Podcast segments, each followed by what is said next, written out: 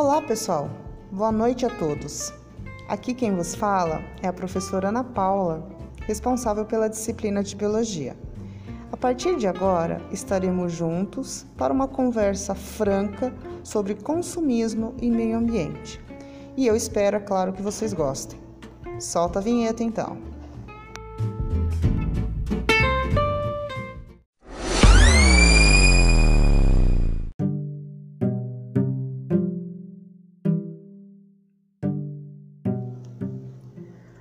Tema dessa semana envolve consumismo e meio ambiente.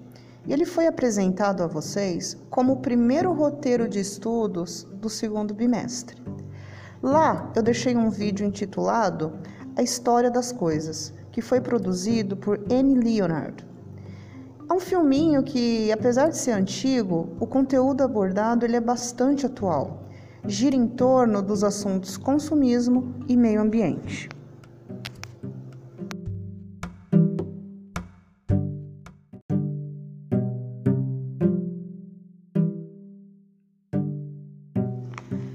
Então nós temos a Anne, que é a produtora do vídeo e por coincidência também é apresentadora do vídeo, e ela nos questiona sobre a origem das coisas que consumimos. E ela afirma que essas coisas elas se deslocam ao longo de um sistema. E esse sistema ele começa na etapa de extração, que passa pela produção, pela distribuição, pelo consumo e termina no tratamento de lixo. Aparentemente, ele parece que está tudo certo, né? Mas na verdade, não está tudo certo, né? A apresentadora ela mostra para gente uma série de evidências que comprovam que esse sistema ele encontra-se em crise. A primeira evidência é que ele não mostra com clareza as pessoas que trabalham em todas as etapas dessa cadeia. Além disso, ele também conta com a presença do governo e também das corporações, que são muito maiores que, gover que o governo.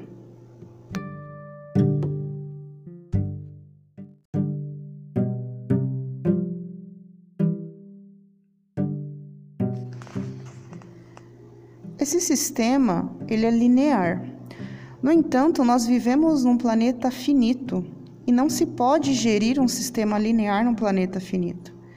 Mas vamos começar analisando a primeira etapa desse sistema, que é a extração. Nós extraímos os minerais, nós cortamos as árvores, contaminamos as águas e, portanto, nós estamos já no limite, no limite do desperdício de todos esses recursos naturais. Nas últimas décadas, foram utilizados pelo menos 33% de todos os recursos do planeta Terra. E um dos principais responsáveis por isso, de acordo com a apresentadora, são os Estados Unidos. Porque, como eles já exploraram praticamente todos os recursos naturais do seu país, eles começaram a explorar os países de terceiro mundo, onde as pessoas não são valorizadas e a mão de obra é barata.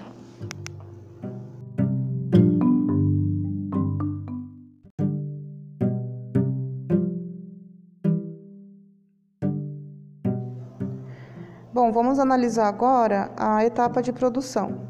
Nessa etapa, a gente observa que toda a matéria-prima, esses recursos naturais que são retirados do meio ambiente, eles são misturados né, com substâncias tóxicas. Né? E essas substâncias, não existe nenhum estudo que mostre o impacto delas no meio ambiente. Né? E, mas nós sabemos que elas existem. E a gente continua introduzindo todos os dias esses novos materiais que a gente consome no mercado. Né? E quem que trabalha na linha de produção, se a gente parar para pensar? São as pessoas que não têm ah, instruções, né? Elas não tiveram oportunidade de estudar, de se qualificar e elas acabam tendo que se sujeitar a esse tipo de subemprego, né? E são muito mal remuneradas, sobretudo as mulheres. Agora você imagina, essas substâncias tóxicas, elas têm a capacidade de se acumular no corpo da gente ok? Sobretudo no leite materno. Então você, o vídeo mostra que existe uma série de mulheres grávidas que trabalham nessas fábricas, nessas linhas de produção, e elas recebem uma dose alta desses contaminantes. E na hora que elas vão amamentar os seus filhos, eles é que recebem o acúmulo de toda essa toxina. Então, esses bebês que deveriam crescer, se desenvolver, receber um atendimento relacionado à saúde e bem-estar, que teria que ser garantido pelo governo, eles estão sendo tratados como qualquer coisa. Esse sistema trata as pessoas de qualquer forma, né? as pessoas que não têm um poder aquisitivo alto. Somos tratados como qualquer coisa, assim como os recursos. Né?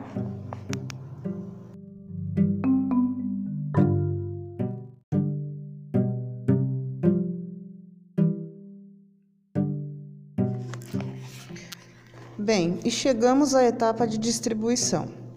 Bom, nessa etapa, gente, é preciso fazer um parêntese bem grande, porque toda análise que a apresentadora faz é em cima dos Estados Unidos, tá? Uh, mas nós podemos adaptar aqui a realidade do Brasil, ok? Uh, podemos adaptar no sentido de analisar os preços, ok?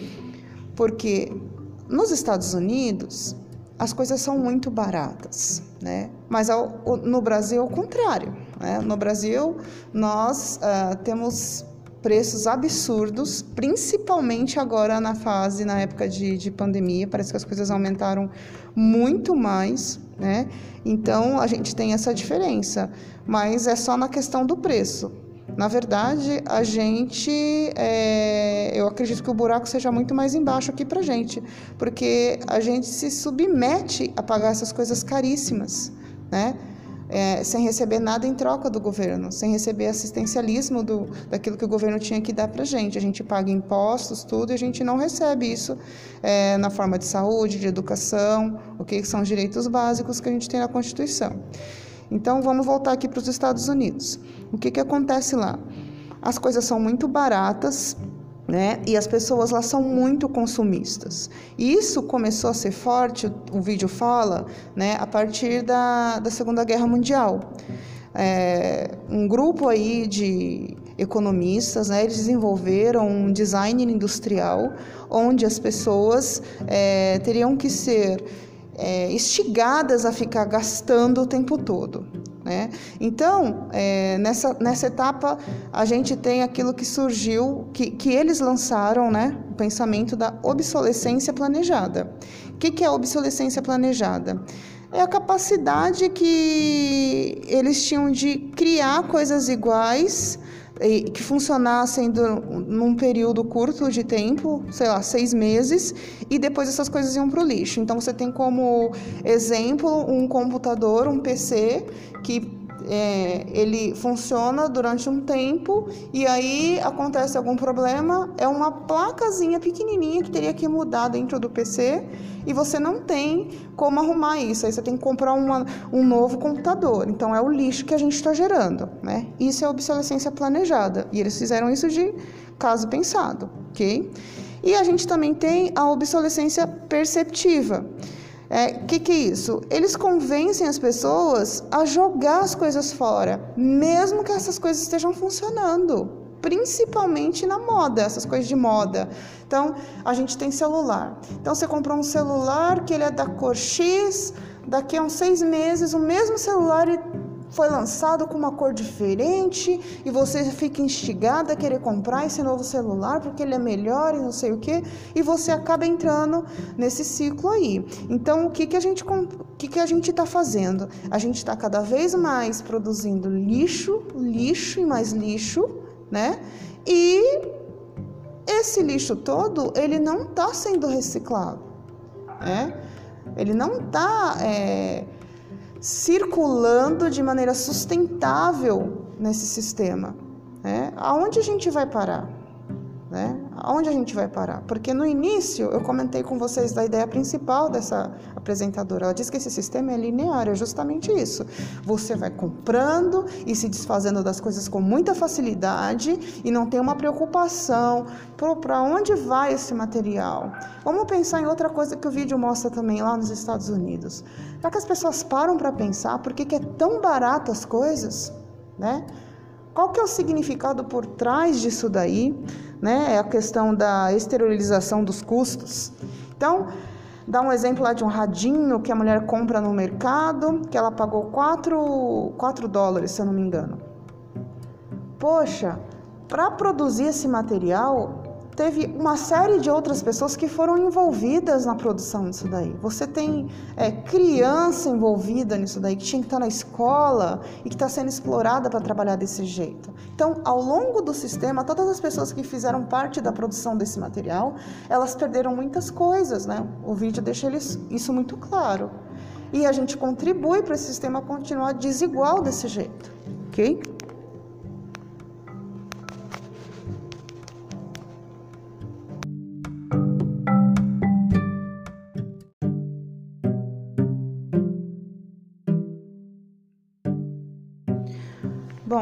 Vamos chegar agora na penúltima etapa da análise desse sistema, né? Que é o consumo. Então, nessa fase, o que, que a gente tem basicamente que pensar? Né? Porque aí a gente está falando da gente, da nossa casa, como a gente age em casa, nós somos os consumidores. Cada vez mais, com a demanda de trabalho, com as cobranças que a gente tem uh, em casa, da sociedade, a gente cada vez mais está se sentindo deprimido. Portanto, e a gente trabalha, trabalha muito. Quando a gente chega em casa, a gente só tem vontade de sentar no sofá, ligar a TV, né? E aí, quando a gente liga a TV, o vídeo ele mostra isso claramente, né? As propagandas, a gente assiste novela, a gente assiste séries, né? A gente assiste uma série de coisas que faz a gente se sentir assim, é, sem valor, a gente se sente menosprezado. Isso faz parte desse sistema, é proposital. E aí, o que, que a gente pode fazer para se sentir melhor? A gente vai às compras. A gente vai às compras e a gente compra um monte de coisas que muitas vezes a gente não está precisando e que a gente já tem em casa. A gente começa a acumular lixo em casa. A nossa casa vira um acúmulo de lixos, né? De coisas, na verdade, que a gente poderia ter o hábito de doar, né, para uma instituição de caridade, de ajudar pessoas mais carentes, né? E, e a gente não faz isso, a gente vai acumulando, acumulando, acumulando, joga no lixo. Tem muita gente que ajuda, tá? Tem muita gente que participa disso daí, que, que tem uma consciência, mas infelizmente não é a maioria. Né? Então, uh, a gente está vendo o acúmulo de lixo que isso está gerando no meio ambiente. Isso é péssimo, gente. Isso é péssimo. Né? Vamos lembrar, antes desse vídeo tem um outro introdutório que faz um questionamento sobre o planeta Terra. Será que ele precisa da gente ou a gente que precisa dele? É um momento de reflexão para isso, ok?